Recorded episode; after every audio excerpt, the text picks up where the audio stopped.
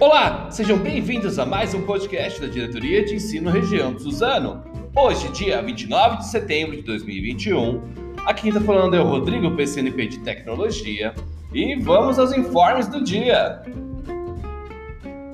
Olha só, informe da intranet do servidor.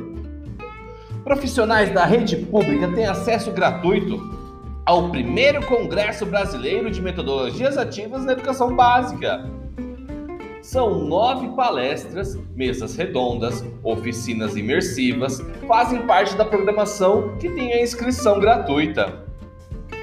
Como transformar a sala de aula em ambiente mais participativo e motivar os seus alunos? Um dos caminhos é por meio do uso das metodologias ativas, um modelo que coloca o estudante como protagonista do processo de aprendizagem e o educador como orientador fundamental dessa jornada. Entre os dias 9 e 12 de outubro, o tema estará em debate no primeiro Congresso Brasileiro de Metodologias Ativas na Educação Básica, uma iniciativa do Núcleo de Pesquisas em Novas Arquiteturas Pedagógicas da Universidade de São Paulo e da Associação de Problemas e Metodologias Ativas do Instituto Jungo. Os profissionais da rede pública terão acesso gratuito ao evento, uma oportunidade de atualização importante sobre as tendências inovadoras do setor.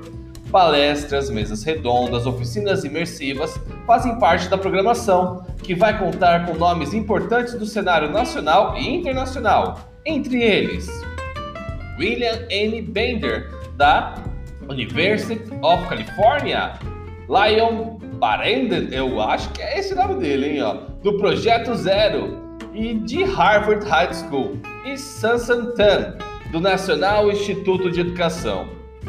O congresso vai reunir gestores e professores das redes públicas e privadas e ONGs para trocar experiências, vivenciar práticas e construir soluções de forma colaborativa para o uso do modelo de como formar e ressignificar a educação no contexto atual. O encontro também tem como foco a conexão entre educadores interessados em estabelecer uma rede voltada à inovação de sua área.